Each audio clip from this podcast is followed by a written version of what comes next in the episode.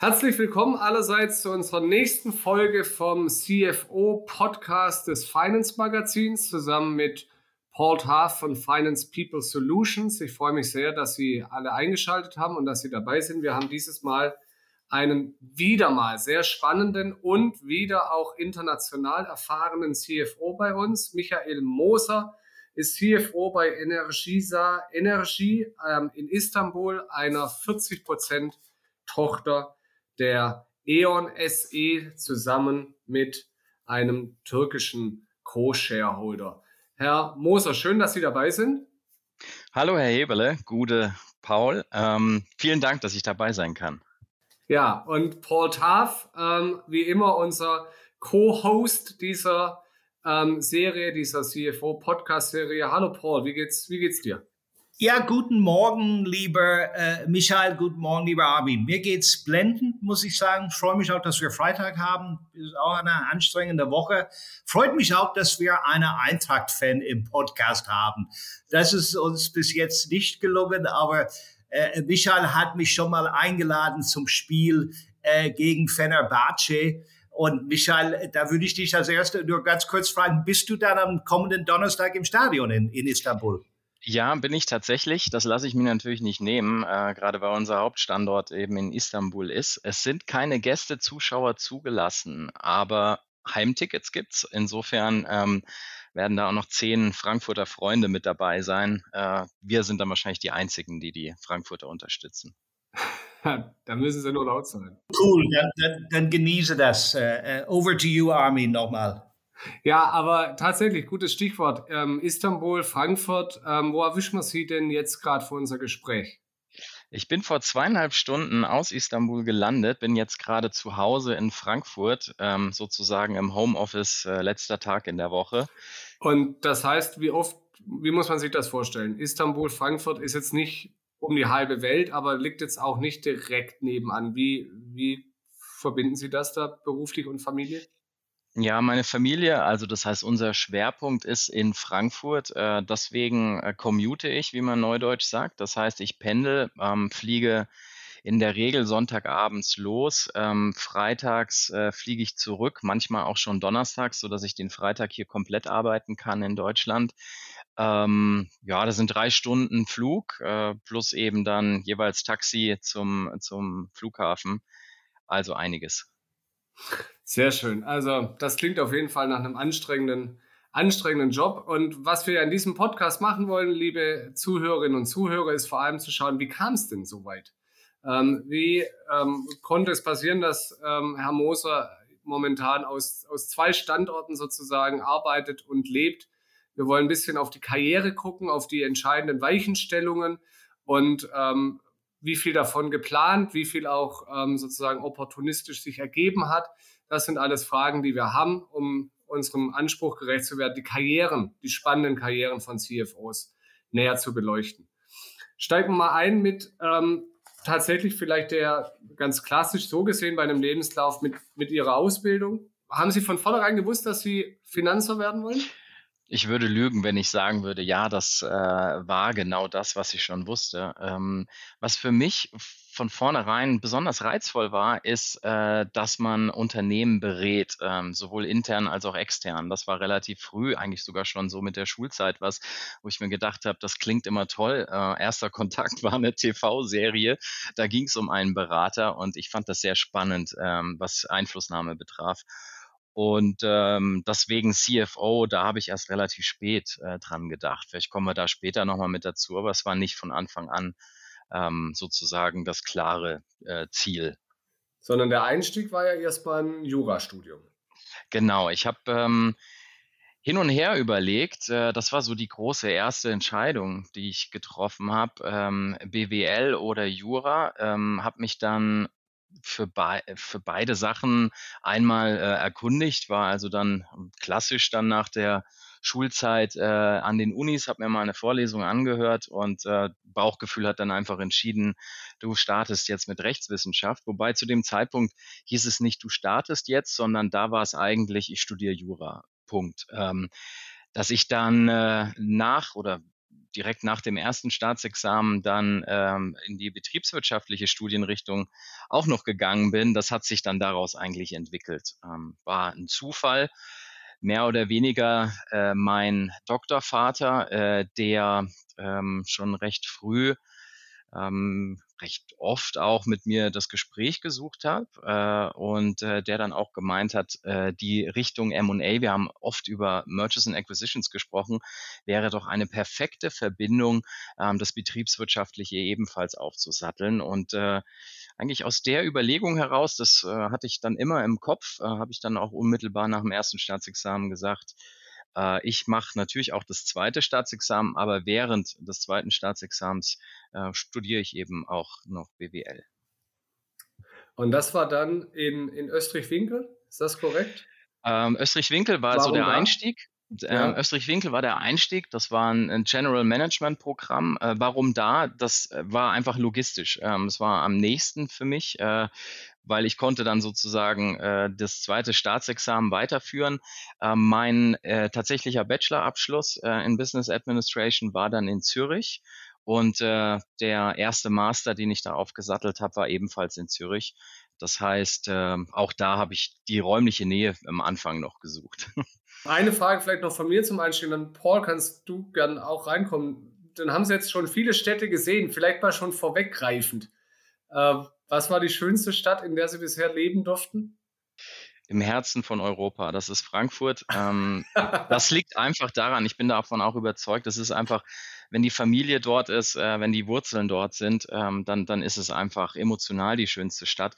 Ich muss aber sagen, Rio de Janeiro, dort habe ich eine Weile gearbeitet, äh, gehört sicherlich zu den, zu den Top-Städten, die ich bisher gesehen habe.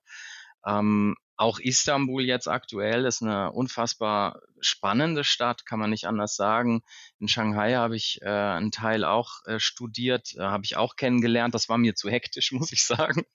ähm, und, und dann eben äh, klassisch, äh, ich sag mal Boston, äh, wo ich auch mein Studium gemacht habe, ist, ähm, ist, eine, ist auch eine sehr attraktive Stadt. Also wenn ich eine Top 3 erstellen äh, müsste, dann ist äh, Top 1 klar Frankfurt und dann kommt Rio und dann kommt Istanbul. Ja, äh, äh, Michael, in der Tat, du hast ja viel gesehen ähm, und ich kann deine Liebe für Frankfurt äh, gut nachvollziehen. Das ist jetzt auch mein Zuhause nach vielen Jahren, äh, wo ich gereist bin um die Erde. Ich finde in Amerika Boston eigentlich der schönste Stadt, weil es am europäischsten geprägt ist. Und äh, es sind natürlich auch viele Landsleute von mir auch dort, viele Iren. Ähm, aber nochmal zurück zu deiner Karriere. Also wenn ich deinen Lebenslauf lese, das habe ich mit sehr viel Genuss gelesen, ähm, man bekommt den Eindruck, und ich glaube, das hast du auch bestätigt, wir kennen uns jetzt ein bisschen, äh, dass du ein Challenge-Junkie bist. Ist das, ist das, ist das ein faire, äh, faires Statement? Weil wenn ich dein CV nur für die, für die Zuhörerinnen und Zuhörer mal kurz zusammenfasse. 2005 bei Baker McKinsey, angefangen in Frankfurt und London, ja.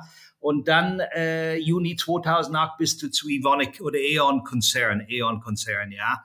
Und danach dann Stationen, aber im Konzern, dann Lateinamerika war auch eine Subsidiary und Istanbul jetzt auch, Majority Shareholder immer noch E.ON. Was, was, was ist dein Treiber? Was, wo kommt diese, diese, diese Ehrgeiz und, und Bias for Action her? Challenge Chunky gefällt mir sehr gut. Ähm, ich glaube, das trifft es tatsächlich. Also ich, ich werde unruhig, wenn es ähm, gemütlich wird. Ähm, ich glaube, das ist auch so mein größtes äh, Entwicklungsfeld, äh, das ich für mich selbst erkannt habe.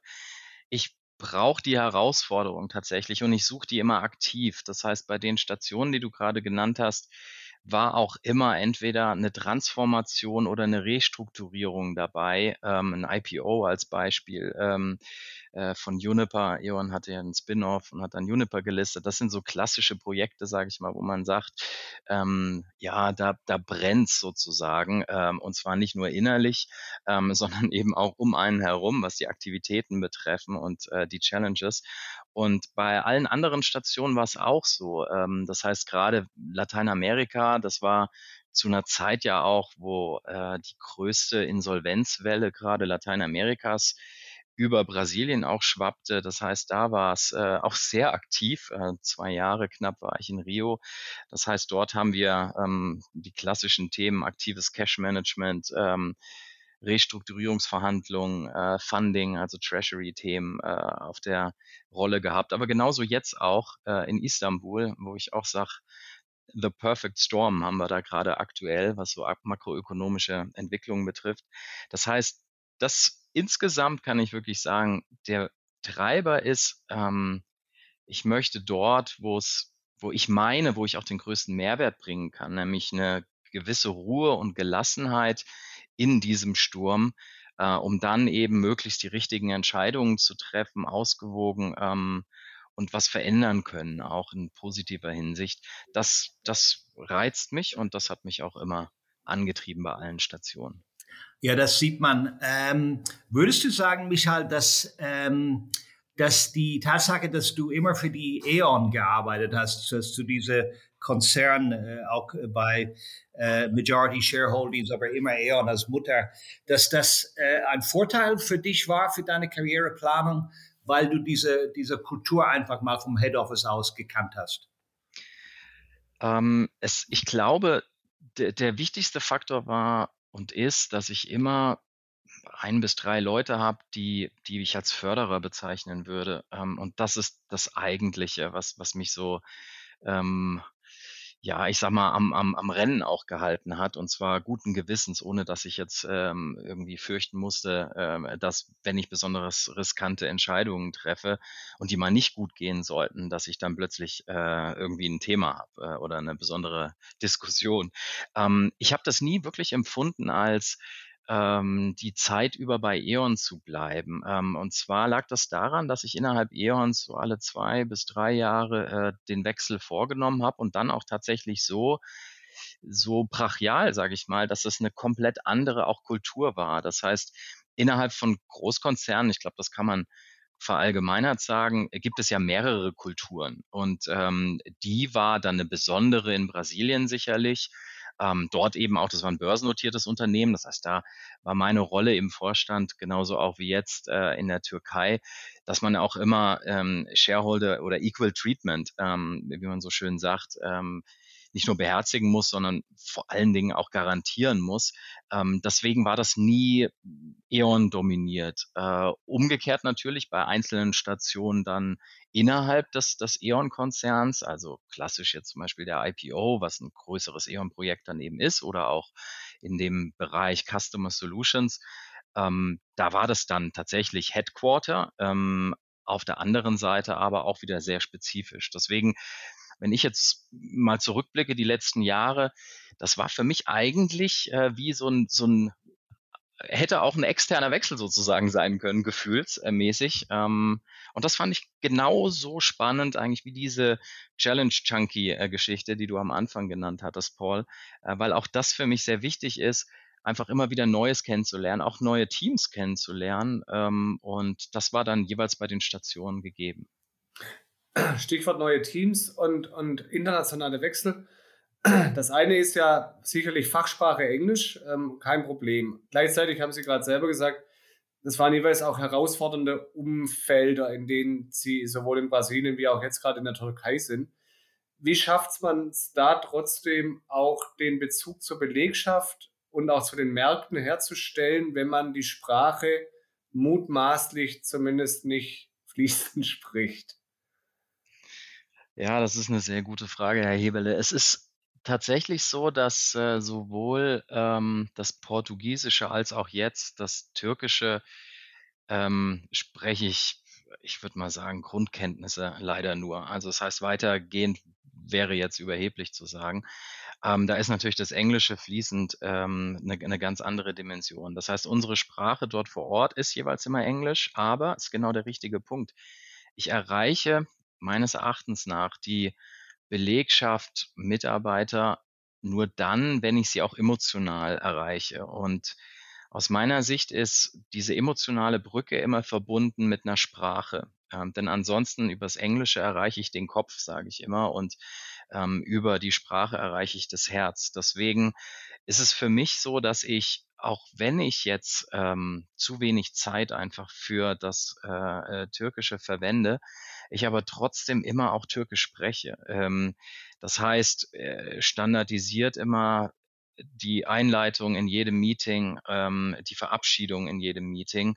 Ähm, oder auch, das ist ein Beispiel, das ich nennen möchte, wo ich schmunzeln muss, weil ich es, ähm, es fühlt sich immer noch so an, als wäre es gestern gewesen. Meine, meine erste sozusagen Town Hall Rede an die Belegschaft. Wir haben knapp über 12.000 Mitarbeiter und da gab es eben dann an einem der Standorte eine, eine Vorstellung von mir in der ähm, Türkei ist das jetzt. In der Türkei, ja. Und ähm, dort haben sich dann die anderen sozusagen online dann auch eingewählt. Und ich habe gesagt, ich will das auf Türkisch machen und zwar komplett. Ähm, und war da gerade, das war mein, mein erster äh, Tag und habe es dann so gemacht, dass ich ähm, dann irgendwann gemerkt habe, was ich denn da eigentlich gerade von mir selbst verlangt habe, äh, meinen Sprachtrainer gebeten, der wiederum nur Englisch konnte, dass äh, er das Englische ins Türkische mir bitte übersetzt ähm, und äh, ich dann wiederum das Türkische so auf einer Sprachnachricht gehört habe, wie man das optimalerweise ausspricht. Ähm, das heißt, ich hatte meinen Kopfhörer, habe mir das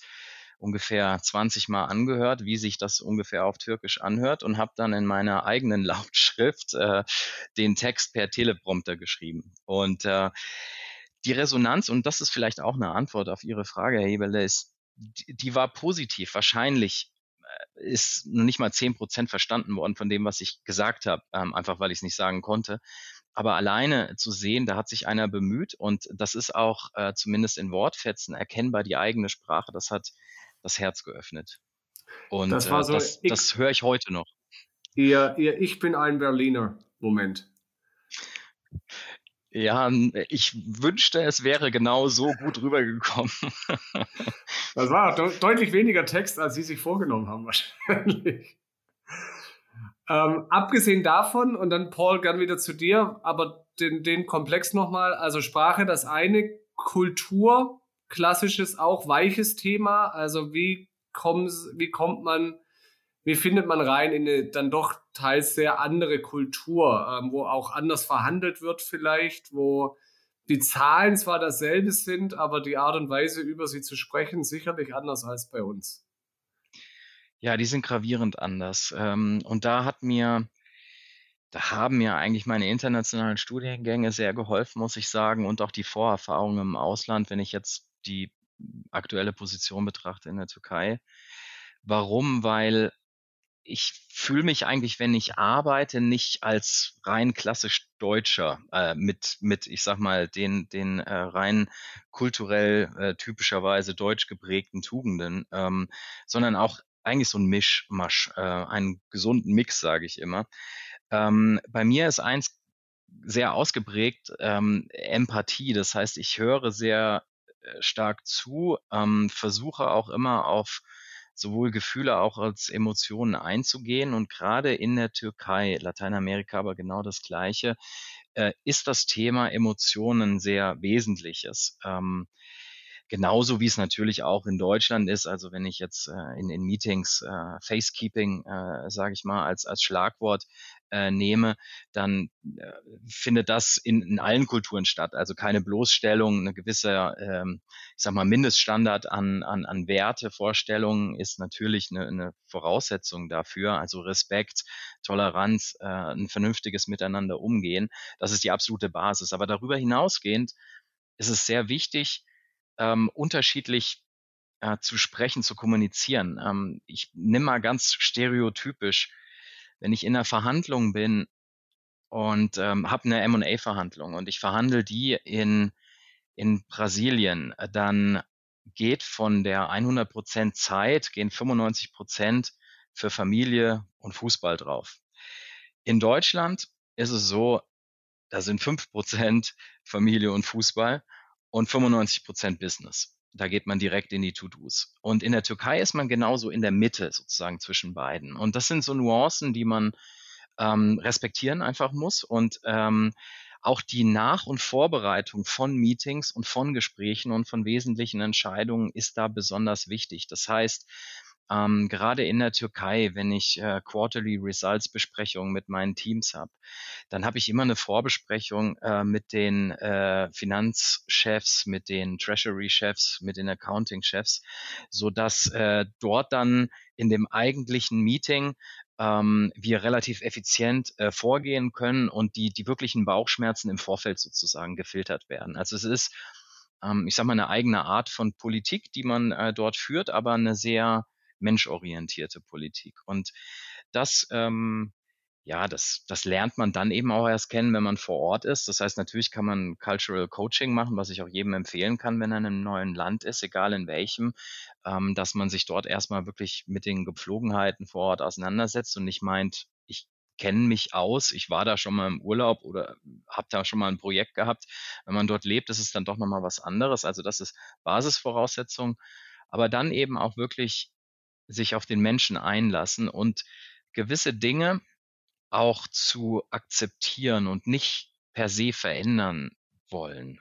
Also das ist, glaube ich, auch etwas, ähm, selbst wenn man damit nicht einverstanden ist, was man dann aber auch so lassen oder laufen lassen muss, ähm, bis zum gewissen Grad natürlich. Ähm, das darf natürlich niemals geschäftsschädigend sein, aber so Grundprinzipien, ähm, das ist dann schon erforderlich. Kann man dann sagen, also sehr spannend zuzuhören, Michael, kann man dann sagen, dass du ohne emotionale Intelligenz äh, ganz schnell wieder in Headquarters gelandet wirst. Weil wenn ich über zwei Länder nachdenke, wo Emotionalität eine große Rolle spielt, ich habe auch selbst viel mit Brasilien zu tun gehabt, geschäftlich. Wunderbare Menschen, sehr emotionale Menschen. Das Gleiche gilt aber auch für die Türkei. Sehr herzliche Menschen, sehr emotionale Menschen, sehr stolze Menschen. Äh, wie weit ist emotionale Intelligenz für dich äh, für, auch für CFOs äh, und deren Karrieren? Also erstmal äh, zu mir ganz konkret, ich wäre gar nicht hingeschickt worden, wenn ich nicht das Vertrauen sozusagen gespürt hätte, ähm, dass da eine gewisse Grundbasis vorhanden ist bei mir. Ähm, und ich bin davon überzeugt, dass gerade ich weiß nicht, wie man das neue Bild über CFOs bezeichnet, aber für mich ist es ein neues Bild, ein moderneres Bild vielleicht vor als vor zehn Jahren, äh, weil sich das doch sehr stark verändert hat, was die Anforderungen an CFOs sind. Und das ist für mich ein fundamentaler Bestandteil. Also einer, es gehört nun zu den, zu den absoluten Basisrepertoires, ist emotionale Intelligenz. Ähm, der IQ, sage ich immer, ist bei, bei den meisten, die man trifft, ähm, sehr hoch. Der EQ ist manchmal nicht ganz so ausgeprägt. Und äh, da muss man eben dann sehr stark dran arbeiten, dass ähm, man da nicht auseinanderfällt. Äh, denn die PS auf die Straße zu bringen, ähm, das ist das Entscheidende. Der Motor selbst, also IQ, ähm, ist natürlich auch wichtig, aber mir bringt das nichts, wenn ich dann einen Leerlauf habe und über der Straße sozusagen schlitter. Ja, in, in der Tat, Michael. Wenn ich, ähm, du hast es vorher gesagt und äh, ich kann das ein bisschen aus meiner eigenen Erfahrung äh, äh bestätigen, äh, die unterschiedliche Kultur. Ich bin mit amerikanischen Konzernen groß geworden, Nike, Pepsi Cola und so weiter und so fort. Ähm, und die Stil, äh, die Geflogenheiten im deutschen Boardroom, äh, also würdest du mir zustimmen, dass im deutschen Boardroom sehr, sehr direkt kommuniziert wird, verglichen mit anderen Kulturen. Also wenn ich das mit amerikanischen Kulturen vergleiche, äh, und die Amerikaner kamen zu uns nach Deutschland und sie haben mir in der Halbzeit gefragt, Paul, what's going on? Why are these people so negative? Ja, weil wir, wir einfach hier in Deutschland diese wahnsinnige direkte Kultur haben. Wir sind sehr ehrlich miteinander. Das gefällt mir sehr. Aber es ist manchmal sehr, es kommt nicht in allen Kulturen an. Also bei den Amerikanern war das zum Teil äh, Schock. Und ich vermute, äh, die Erlebnisse hast du auch mal gehabt. Das kann ich absolut bestätigen, ja. Also den, den, den Schockmoment hatte ich gerade beim, beim Studium in den USA. Da ging es darum, ähm, gerade äh, in, in Harvard legt man sehr viel Wert darauf, dass man sich gegenseitig offenes Feedback gibt. Ähm, ich habe dieses offene Feedback gegeben und bin komplett äh, sozusagen ähm, vor versteinerten Gesichtern gelandet. Äh, das das habe ich sehr schnell gelernt, dass ähm, I'm open for Feedback. Ähm, natürlich fragt man vorher oder es wird eingefordert, aber dass man dann doch andere Stufen ähm, einfach äh, einnimmt. Und das habe ich jetzt in der Türkei auch von meinen äh, Mitarbeitern, die alle sehr international, auch Ausbildung international, die meisten MBA in, in USA, ähm, die dann auch einfordern, Mensch, das ist toll, jetzt gibt mir direktes Feedback, jetzt kann ich Offenheit und Ehrlichkeit eben auch spüren ähm, und das schwäche ich äh, sehr stark ab. Es ist sehr mh, hm, verklausuliert, sage ich mal, äh, wie gerne gesprochen wird in der Türkei. Ähm, das ist gerade als CFO eine ganz, ganz besondere Herausforderung, denn wenn ein Problem besteht, dann wird nicht gesagt, Michael, wir haben ein Problem, sondern es wird erstmal beschrieben, dass die MTP ja gut gelaufen ist, der Prozess ist gut, wir liegen im, in, im Zeitfenster. Es sind alle KPIs auch ähm, so, wie wir die eigentlich haben wollen. Ja, wir haben jetzt äh, Free Cashflow. Ja, muss man sich nochmal angucken. Und da muss man hellhörig werden. Dann sagt man, wie muss man sich nochmal angucken? Und das ist einfach was, was man dann mit der Zeit ähm, dann auch mit den Mitarbeitern stärker challengen kann. Die sind heute anders als äh, vor zweieinhalb Jahren, als ich dort angefangen habe, denn die rufen sofort an oder schreiben WhatsApp, ähm, bitte melden, ähm, kommen schneller zum Punkt. Also man trifft sich in der Mitte. Ähm, das äh, ist deswegen ein gegenseitiger Lernprozess, also auch für mich und genauso auch für die Mitarbeiter. Ja, das, äh, das, das sehe ich genauso. Ich weiß noch, äh, ich habe sechs Monate ein Projekt in London gemacht und mein Team waren alle aus England. Und das war für mich eine gewaltige Umstellung, weil äh, diese direkte Art, die ich, glaube ich, auch von zu Hause mitbringe, aber äh, was ich in Deutschland natürlich nochmal perfektioniert habe, äh, das kam in England überhaupt nicht gut an. Äh, und äh, am, am, am Ende habe ich, ich weiß noch zu meinem Treasury Manager gesagt, ich habe gesagt, Roy, ähm, I'm not a I'm not a brain reader. Ja, yeah? uh, help me, tell me what you think. Ja, yeah? das war für die ein großer Schock. Ja, also insofern so viel für kulturelle äh, äh, Flexibilität und Anpassungsfähigkeit. Das ist das ist echt äh, echt spannend. Ähm, eine Sache, was was ist äh, in deinem Lebenslauf äh, sind viele Sachen, die man die äh, man hervorheben kann. Aber eine Sache muss ich erwähnen an der Stelle.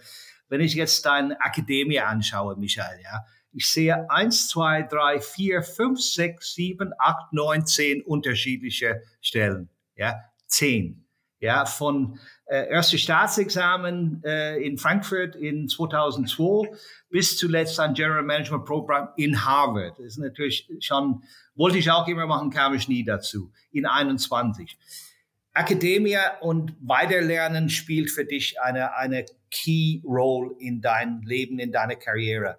Kannst du uns da ein bisschen abholen und mitnehmen, wie das so kam und wann dieser Ehrgeiz äh, sich entwickelt hat?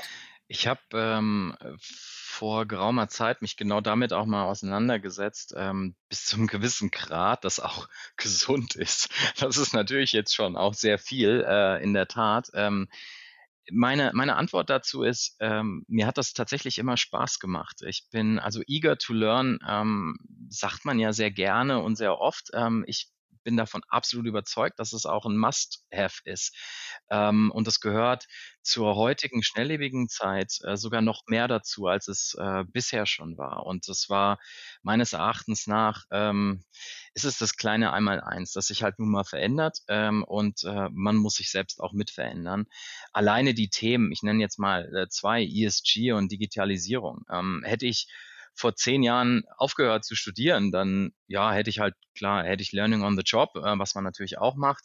Aber dann, ich sag mal, die breite Palette würde dann doch fehlen. Ähm, insofern ist das äh, einfach was, was mich schon immer intrinsisch auch motiviert hat. Ich glaube, das kommt vom Sport. Ähm, das war zumindest das, was ich, ähm, ich hatte damals äh, als ich mich damit mal ein bisschen mehr beschäftigt habe, was motiviert mich, ähm, was ist mir wichtig in, in meinem Lebenslauf, in meinem Werdegang oder generell auch im Leben, ähm, hatte ich das Glück, mit einem sehr guten Coach zusammenzuarbeiten. Und da haben wir mal erörtert, woher kommt denn dieses immer äh, Full Speed äh, irgendwie gehen wollen. Und ähm, der half mir dann darauf zu kommen, dass es wahrscheinlich vom Sport schon früher war. Also als kleiner Junge irgendwie Tennis gespielt, man will immer gewinnen und das entwickelt sich dann, glaube ich, weiter im beruflichen ähm, Werdegang.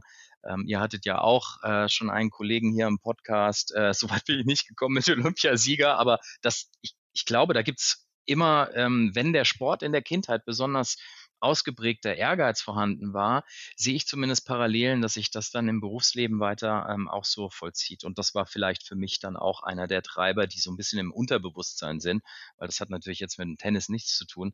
Aber manchmal, glaube ich, sind Studiengänge oder auch das berufliche Wirken soll man auch mal spielerisch angehen. Also deswegen gibt es dann da vielleicht auch eine emotionale äh, Verbundenheit. Trotzdem vielleicht nochmal auch, kann man das konkretisieren, was, was genau Sie da suchen? Ist es eher, es fallen ja auch die vielen unterschiedlichen Stationen auf, also verschiedene Länder. Also ist es das Fachliche oder eher das auch Netzwerk, ähm, das vielleicht irgendwann mal hilfreich sein kann oder auch nicht? Oder ist es vor allem der, ja, auch die, die Multikulturalität und, und, und ein bisschen intellektuelle ja, Lust, das zu tun? Das Netzwerk, das kam jetzt später erst dazu. Ich würde mal so sagen, in den letzten fünf Jahren. Ähm, das war vorher kein, keiner dieser Treiber. Ähm, auch wenn es dann immer hieß, ja, da, dann ist man Alumni von, den, von der und der Universität, dann hat man das so mitgenommen. Ich habe immer gesagt, ja, Alumni, ja gut, kriege ich da irgendwelche Newsletter oder was ist das? War also sozusagen nie Treiber. Es war, ja, man, genau. ist, man ist Zielgruppe für Alumni-Campaigns. Das ist genau. genau. Ähm, und kriegt immer Feedbackbögen. Nee, für mich war das äh, dann doch tatsächlich gerade zu Beginn das Fachliche. Ähm, einfach auch der Antrieb, das, was ich mache, da möchte ich irgendwie der, zu den Besten gehören. Ähm, das war dieser Antrieb dann bei Jura und dann eben in das nächste Studienfach. Und dann habe ich äh, eine Spezialisierung, gerade bei den Masterabschlüssen, eine Spezialisierung gesucht, ähm, habe deswegen auch die ganz bewusst war, dass Spezialisierung einmal Fokus auf M&A, einmal Fokus auf Restrukturierung, ähm, weil ich das eben in dem äh, gerade beide Spezialisierungen waren dann als Executive, also Part-Time-Lehrgang äh, und das konnte ich dann Learning on the Job plus eben dann diese theoretische ähm, Ausbildung dann mitnehmen. Und das war für mich dann einfach auch nochmal eine, eine erweiterte Perspektive. Und ich habe es nie ähm, als anstrengend empfunden, sondern wirklich wie, ähm, ja, das hört sich vielleicht jetzt blöd an, aber wie so ein Hobby, ähm, dass man dann eben auch äh, ausüben möchte. Und so bildet man sich eben weiter. Ähm, das ist auch eine Form des Buchlesens, äh, natürlich dann auch mit Vorlesungen und Co. Aber ja, das war dann eben der Motivator. Also es war mehr das Fachliche. Ähm, aber auch, ich habe immer schon dort auch die, die, die Standorte gesucht, also China, USA, ähm, Schweiz, also möglichst dann auch mal weg aus Deutschland, äh, um da einfach auch mal kennenzulernen, wie ist da das Denken, ähm, wie ist da die, die, die schulische Einstellung auch und wie geht man dort wissenschaftlich an Themen ran und wie viel Praxisbezug ist vorhanden. Also gerade das Thema Praxisbezug bei Executive-Studiengängen äh, ähm, ist ja ein sehr großer Fokus äh, im US-amerikanischen Bereich. Und ähm, insofern ja, war das für mich ein weiterer Treiber. Mhm. Ja, vielleicht ganz kurz auch ähm, und dann gern wieder zu dir, Paul. Was war gefühlt das Beste? Also gerade wenn man jetzt die ganzen wirklich glorreichen Namen hört, haben die alle das gehalten, was sie versprechen, gerade mit Blick auf die Praxis. Ähm, Anwendbarkeit? Ähm, in Teilen ja, in Teilen nein. Und das gerade auch in Teilen nein fand ich ganz gut zu erfahren. Ähm, also ich habe erstmal festgestellt, egal wie renommiert die Uni ist, ähm, wenn ich mir die deutsche Ausbildung anschaue, kann ich wirklich sagen, die ist auf einem exzellenten Niveau. Ähm, und am Ende kochen doch alle mit Wasser. Das äh, fand ich positiv, ähm, ohne dass es dann jetzt despektierlich für Elite-Unis äh, sein soll. Ähm, die Art, wie es vorgetragen wird ähm, und wie es erlebt wird, ist natürlich eine komplett andere. Also wenn ich jetzt mal Boston nehme, da, da wird natürlich äh, Education zelebriert, da entstehen Emotionen und naja, in deutschen Unis, ne, wenn man Sitzplatz hat, dann hat man, ist man froh so ungefähr. ähm, ähm, und, und das, ja, aber vom Niveau her äh, ist da Deutschland und gerade auch, ich würde mal das generell sagen, äh, der europäische Markt äh, ein herausragender Markt. Ähm, ich habe nur das Gefühl, fürs Image äh, müsste da ein bisschen mehr getan werden, weil das wird dann doch eher mit Erstaunen aufgenommen, dass man feststellt, wie weit man da tatsächlich ist. Und wenn ich jetzt gerade auch nochmal dann die beruflichen Stationen mit der Ausbildung mal verknüpfe und vergleiche, dann ähm, stellt sich mir auch eins immer wieder, äh, stelle ich fest, dass das deutsche Wirken, das Arbeiten, ähm, als eben auch der, der äh, Hintergrund sehr stark auf Kreativität liegt und auf selbstständiges Entwickeln. Wenn ich jetzt die Türkei oder auch Brasilien mal nehme, da geht es, in China habe ich es ähnlich auch ähm, wahrgenommen, ist es sehr viel auswendig lernen, vorgekaut bekommen und dann später im Berufsleben, wenn es dann darum geht, eigene Rückschlüsse zu entwickeln, kreativ zu werden, auch mal in die Ausnahmen zu gehen, dann ist da eher eine deutliche Schwäche zu erkennen in den Ländern. Umgekehrt in den USA die absolute Stärke. Also Think Out of the Box ist sozusagen Standard. Und wenn man, wenn man mit Mainstream kommt, dann sagt man, na ja, gut, also das äh, war jetzt nice try, aber das solltest du nochmal anders versuchen. Und das finde ich ganz spannend, diese drei, wenn ich es jetzt in diese stereotypischen Kategorien einfach mal packe, die drei ähm, Seiten der Ausbildung zu erkennen und gleichzeitig auch zu sehen, dass die Belegschaft in den jeweiligen Ländern oder das Geschäft in den jeweiligen Ländern ähm, sehr stark davon geprägt ist. Deswegen kann ich auch wiederum ähm, wirklich nur empfehlen, auch internationale Studienrichtungen mit verschiedenen vielleicht Unis auszuprobieren, weil das auch ein Feld ist, wie man sich dann als äh, CFO vielleicht interkulturell auch besonders ähm, weiterbilden kann, besonders aufstellen kann. Michael, wir wissen ja mittlerweile, die Entwicklung von CFO-Jobs äh, und Positionen, Profile ist, äh, ist weiterhin im, im, im Gange. Äh, ähm, und das Thema strategische äh, ähm, Verständnis, Strategic Acumen etc. etc. Ähm, hat dich Harvard gerade diesbezüglich weitergebracht? Äh, würdest du das hervorheben als, als Take von, von deiner Harvard-Zeit? Ja, das hat tatsächlich mir die Augen sogar geöffnet, würde ich sagen. Ähm, ich bin da relativ schablonenartig, äh, muss ich mal selbstkritisch sagen, bisher rangegangen oder davor rangegangen. Ähm, eher dann äh, der CFO ist Businesspartner und deswegen ähm, ist er sozusagen im Tandem mit dem CEO unterwegs. Also ich hatte schon diese moderne äh, Einstellung, aber die konkret, also was mich begeistert hat, ist, wie konkret man eben auch zum Beispiel Business Models anzupassen hat im Zeitalter von Digitalisierung. Also was bedeutet das ganz konkret? Ähm, die Umsetzung dann, die operative Umsetzung im Geschäft und was bedeutet das aus CEO-Sicht, aber auch eben für CFO-Sicht oder aus CFO-Sicht, ähm, wie man dort steuert. Ähm, es ist schwierig jetzt, das anhand von Beispielen zu nennen, nur vielleicht mal um, um eins mal zu nennen, wenn man über das Thema Digitalisierung, aber auch ESG ist ja ähm, auch jetzt so, also das Thema Sustainability wird auch immer schnell gesagt, ja, wir sind jetzt digital oder wir sind jetzt äh, sustainable und äh, dann geht sowohl äh, die Anforderung an den CEO als an den CFO so und jetzt zeigt das mal. Ähm, natürlich, äh, jetzt als CFO habe ich es relativ leicht. Ich kann dann äh, die Kommunikation eben zu der Investorenwelt, ähm, zu unseren Aktionären ähm, da kann ich schon mal darlegen, warum eben ESG wichtig ist oder Digitalisierung und was wir ganz konkret machen.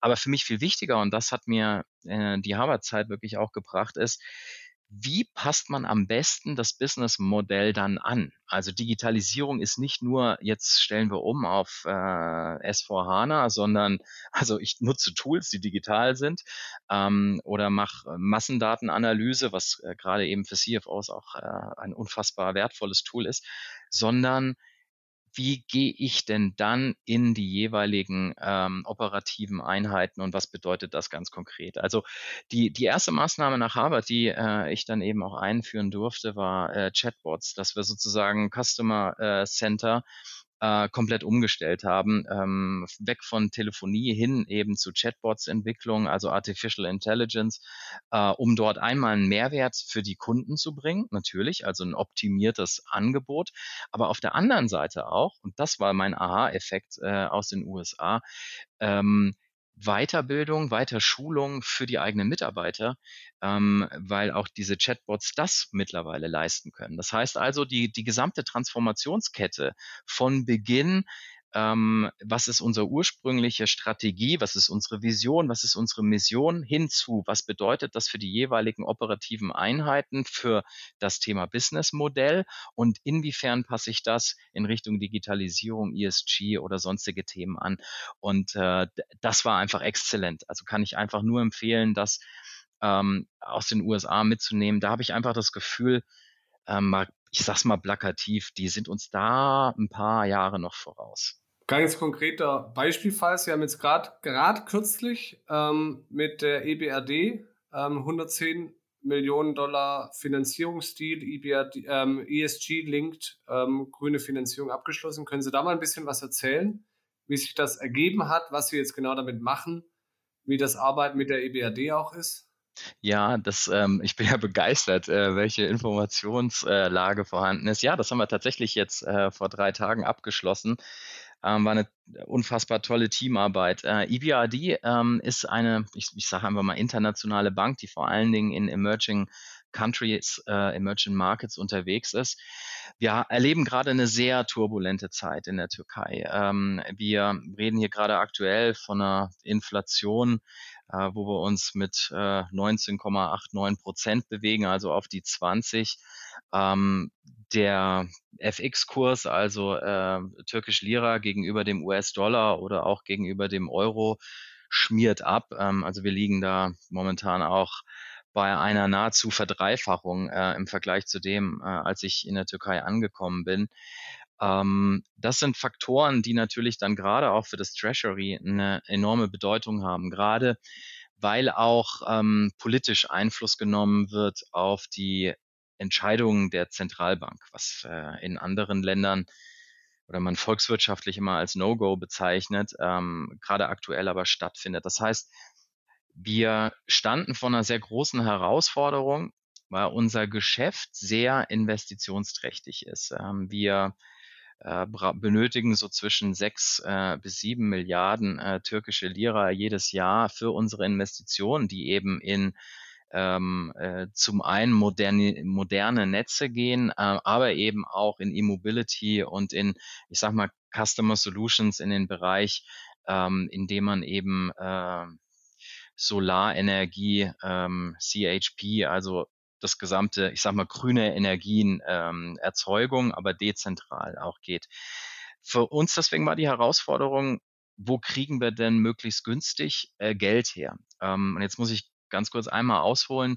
Es ist so, dass unser Geschäftsfeld langfristig ähm, orientiert ist. Das bedeutet, wir haben ja sogenannte Assets, wir haben Netze und diese Netze, äh, die haben eben eine gewisse Laufzeit ähm, von über 30 Jahren, wo man sagen kann, so und ab dann äh, muss man die eben erneuern und so weiter. Das heißt, ähm, obwohl ich ein sehr langfristiges Geschäft habe mit äh, Fixed Assets, habe ich trotzdem in der Türkei eine sehr kurzfristige Finanzierung immer vorgefunden. Das heißt, eigentlich bräuchte ich lange Laufzeiten, ähm, habe aber aufgrund der Marktsituation äh, kurze Laufzeiten von ein bis zwei Jahren, obwohl eigentlich, naja, ich sag mal, fünf Jahre ähm, wirtschaftlich interessant wäre und auch gerade für unsere Investoren, für die Aktionäre besonders interessant wäre, um eine gewisse Berechenbarkeit auch herbeizuführen.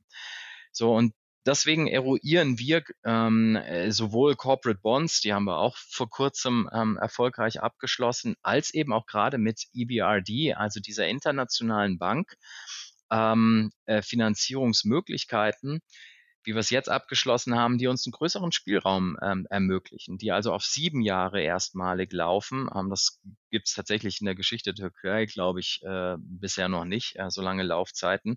Und das vor allen Dingen vor dem Hintergrund der aktuellen Volatilität. Ähm, die sind deswegen green. Ähm, äh, green Bonds oder Green Loans äh, bedeuten ja eigentlich, dass man eine gewisse ich sag mal, Widmung äh, der Finanzierung für grüne Geschäfte hat. Äh, das bedeutet für uns, dass wir eben dieses Geld, äh, das wir jetzt eingesammelt haben, dann eben für entweder grüne Infrastruktur nutzen können, also ich sag mal Solarpanels äh, oder eben auch E-Mobility, also alles, was in den erneuerbaren Energien ähm, betrifft. Und äh, das ist sozusagen das äh, Geschäft, das wir gerade abgeschlossen haben. Ähm, und das war eine tolle Teamarbeit, gerade vor dem Hintergrund, äh, was gerade jetzt äh, makroökonomisch passiert. Und dann hätte ich noch eine Anschlussfrage. Auch mit Blick auf unsere Zeit würde ich meine letzte in der Runde und dann würde ich nochmal an Paul übergeben. Aber was mich auch nochmal interessiert ist, Sabanchi ist als Co-Eigentümer ähm, von Energia ja auch mit ähm, 40 Prozent drin, soweit ich weiß. Ist ja jetzt auch ganz kein ganz kleines Unternehmen, wahrscheinlich eines der größten der Türkei als Holding. Wie gestaltet sich denn die Zusammenarbeit zwischen einem deutschen großen Unternehmen und einem sehr, sehr sicherlich auch selbstbewussten türkischen? Und was ist da das Haifischbecken, wo Sie navigieren müssen? Ja, es ist, ähm, es ist sehr, sehr spannend. Äh, das heißt, wir haben zwei große Aktionäre und dann haben wir eben Free Float und die beiden großen Aktionäre, die führen gemeinsam sozusagen dann die Mehrheit. Äh, das heißt, für mich ist die Abstimmung hauptsächlich mit den beiden Großen erforderlich.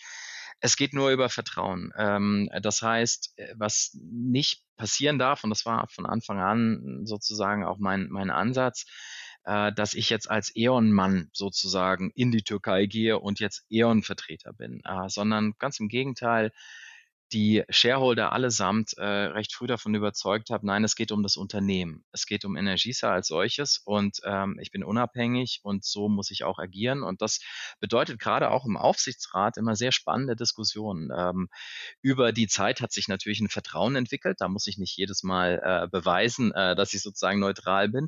Ähm, das war am Anfang der Fall und jetzt ist das äh, ein, ein unfassbarer Mehrwert, denn die Idee dahinter ist, dass man einen sehr starken lokalen Player hat. Und die Sabansche Familie ist ein großes Konglomerat. Man kann es so ein bisschen mit GE vergleichen, äh, türkische GE, aber die alte GE, also die noch große, starke GE natürlich. Ähm, und dann gleichzeitig die Energieexpertise, die von E.ON kommt. Und dieses, diese gemeinsame Synergie, ähm, die spiegelt sich eben im Aufsichtsrat wieder. Und das gibt mir vielleicht auch da ein kleiner Kommentar dazu, die enorme Freiheit, äh, auch sehr große Spielräume zu haben, weil der Aufsichtsrat dort eben auch dem Management, also meinem Vorstandskollegen und mir sehr, sehr viele Möglichkeiten äh, dann eben auch gibt, äh, recht frei zu agieren. Ähm, und deswegen kann ich das nur als sehr positiv ähm, bewerten. Ja, lieber Michael, die Zeit fliegt vorbei. Ich könnte stundenlang äh, noch äh, äh, ähm, mich mit, mit dir, mit euch unterhalten. Aber ein, ein Thema äh, äh, würde ich als Abschlussthema dann doch äh, äh, hervorheben oder bevorzugen. Und zwar, ich bezweifle, dass du so erfolgreich sein könntest ohne Top-Leute um dich herum. Ja? Und da hätte ich gerne deine Philosophie diesbezüglich. Was ist das Wichtigste, was du dir aussuchst, wenn du sagst, ja, sie oder er, die sind äh, genau geeignet für mein Team und, und die, die Einstellung und die, die ambitionierte Ausprägung, die mich treibt. Ja, Paul, da triffst du ins Schwarze. Äh, das Team ist das Ein und Alles. Äh, das heißt, mit dem Team ist die natürlich steht und fällt die eigene Reputation, aber auch die Reputation eines jeden Teammitglieds. Deswegen ist die Auswahl tatsächlich des Teams äh, enorm wichtig. Bei mir ist es so, dass ich schon immer nach Aufgaben Teams zusammengestellt habe. Es gibt natürlich äh, feste Strukturen. Ähm, Gerade wir Deutsche, wir lieben ja Org-Charts, äh, Organigramme. Ich bin nicht so ein ganz großer Fan davon, wenn es um einzelne Projekte geht, dann nehme ich immer die Leute, bei denen ich denke, das sind die besten für die jeweilige Tätigkeit. Ähm, und ähm, da achte ich besonders auf das Thema Teamplay, gemeinsame Werte, äh, das lernt man ja recht schnell kennen und Vertrauen. Das heißt, ich gehöre zu den Menschen, die, gibt ja immer so zwei Kategorien. Die einen, die geben erst Vertrauen ähm, und dann baut man das langsam ab, hoffentlich nie. Äh, und andere, die bauen erst Vertrauen auf. Ähm, und ich gehöre zu den Menschen, die erst Vertrauen geben und ähm, dann wenn ich das merke, dass das eben auch tatsächlich gut funktioniert, bin ich ein absoluter Fan des sogenannten Empowerments. Ähm, also nicht nur kapazitätstechnisch äh, kann man äh, das alleine stemmen, äh, auch von der Expertise her. Äh, ich habe lauter Spezialisten um mich rum, die in ihrem Fachgebiet besser sind als ich. Also muss ich die eben auch nutzen ähm, und richtig einsetzen und ein Gespür dafür bekommen, wann äh, welche Person eben auch gerade relevant dafür ist. Und insofern das äh, Team-Setting als solches ist äh, tatsächlich das Wichtigste, ja. Äh, eine, eine letzte Frage diesbezüglich, Michael. Ich teile deine Philosophie äh, äh, ganz. Ich sage immer, wir have the right people, you can't prevent success. Und ich glaube, so muss man mit den Menschen umgehen wie du, um sie auch zu behalten. Was suchst du, wenn du, wenn du jetzt eine, eine Shortlist vor dir hast für Position XYZ und du hast drei CVs vor dir? Ja? Wie, wie priorisierst du Best Fit? Das kommt tatsächlich sehr stark auf das äh, Thema an. Ich habe jetzt gerade zwei Stellen ausgeschrieben gehabt und besetzt. Ähm, IR zum Beispiel, Investor Relations, da geht es mir vor allen Dingen um das Thema Kommunikation. Also ich brauche da einen Übersetzer und da habe ich auf den CV geachtet. Ähm, habe ich da eine Person, es ist eine Kollegin, die äh, unfassbar gut darin ist, aus Zahlen eine Geschichte zu entwickeln. Und das habe ich im CV hat sich das abgezeichnet, aber vor allen Dingen im Interview dann ähm, kennengelernt. Und das war dort in dem Fall für mich äh, das A und O. Umgekehrt, jetzt bin ich in dem Bereich äh, Text oder auch Accounting. Beide Positionen sind da auch neu besetzt worden. Da war es für mich essentiell wirklich auch das kleine Einmal-Eins in Anführungsstrichen sehr akribisch zu kennen und idealerweise einmal über eine WP-Gesellschaft, ähm, um, um wirklich auch so von, ich sag mal, von, von klein auf alles äh, ordnungsgemäß auch äh, beherrschen zu können. Und deswegen sage ich nie, nie, es gibt die und die Kriterien und dann ist man im Team. Ich versuche sogar im Gegenteil immer auch unterschiedliche Charaktere reinzuholen, weil Homogenität im Team ist, ist nie gut. Das heißt, das Thema Diversity nehme ich jetzt auch ganzheitlich. Also Diversity of Thinking ist für mich eigentlich das, das, das worauf es ankommt. Natürlich äh, Geschlecht äh, etc. auch eine ne Komponente, aber für mich viel, viel wichtiger, ähm, wie ist das Mindset? Und wenn ich unterschiedliche Mindsets habe, dann habe ich das beste Team zusammengestellt. Und dann gibt es auch Reibereien und die brauche ich äh, in den Teams. Ähm, ich sage immer, von innen oder innerhalb des Teams Reibereien bitte und nach außen geschlossen auftreten und gemeinsam eine Entscheidung tragen. Und äh, das war bisher glücklicherweise immer ähm, von, von Erfolg gekrönt. Perfekt. Das ist ein, man kann eigentlich einen Podcast nicht besser aufführen als mit dem Satz, das war von Erfolg gekrönt. Ähm, Herr Moser, vielen, vielen Dank für den wirklich sehr kurzweiligen Austausch. Ähm, Paul, wie immer, ganz herzlichen Dank auch, dass wir das hier gemeinsam mit Finance People Solutions machen, diesen wirklich spannenden Podcast. My pleasure. Schön, dass Sie die Zeit sich genommen haben. Ähm, liebe Zusch Zuhörerinnen und Zuhörer, ähm, danke auch für Ihre Zeit. Ich hoffe, wir konnten Ihnen ein paar Einblicke geben, vielleicht auch die ein oder andere Inspiration oder Orientierung oder Idee. Und ähm, freuen Sie sich wieder auf unsere nächsten CFOs, die in anderer Form, aber sicherlich ähnlich spannend werden. Jetzt erstmal ein herzliches Dankeschön nochmal, einen virtuellen Applaus an Herrn Moser und Ihnen weiterhin viel Erfolg.